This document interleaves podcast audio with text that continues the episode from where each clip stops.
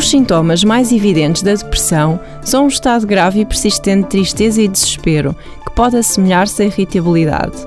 A perda de interesse nas atividades, variação de peso, apetite ou sono e a ansiedade também podem constituir sintomas. O desempenho profissional e a sexualidade também podem ser perturbados. As mudanças de humor que ocorrem duram no mínimo duas semanas, mas podem prolongar-se por meses ou mesmo anos. A depressão provavelmente envolve alterações nas zonas do cérebro que controlam o humor e o estado de espírito. Não há forma de evitar a depressão, mas o diagnóstico precoce pode reduzir muito os sintomas e ajudar a evitar recaídas ou novos episódios.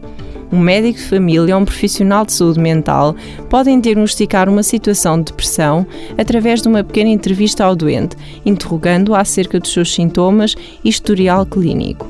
Um tratamento combinado de psicoterapia e medicação é de grande utilidade. Para mais informações, consulte a página do Facebook do programa Harvard Medical School Portugal.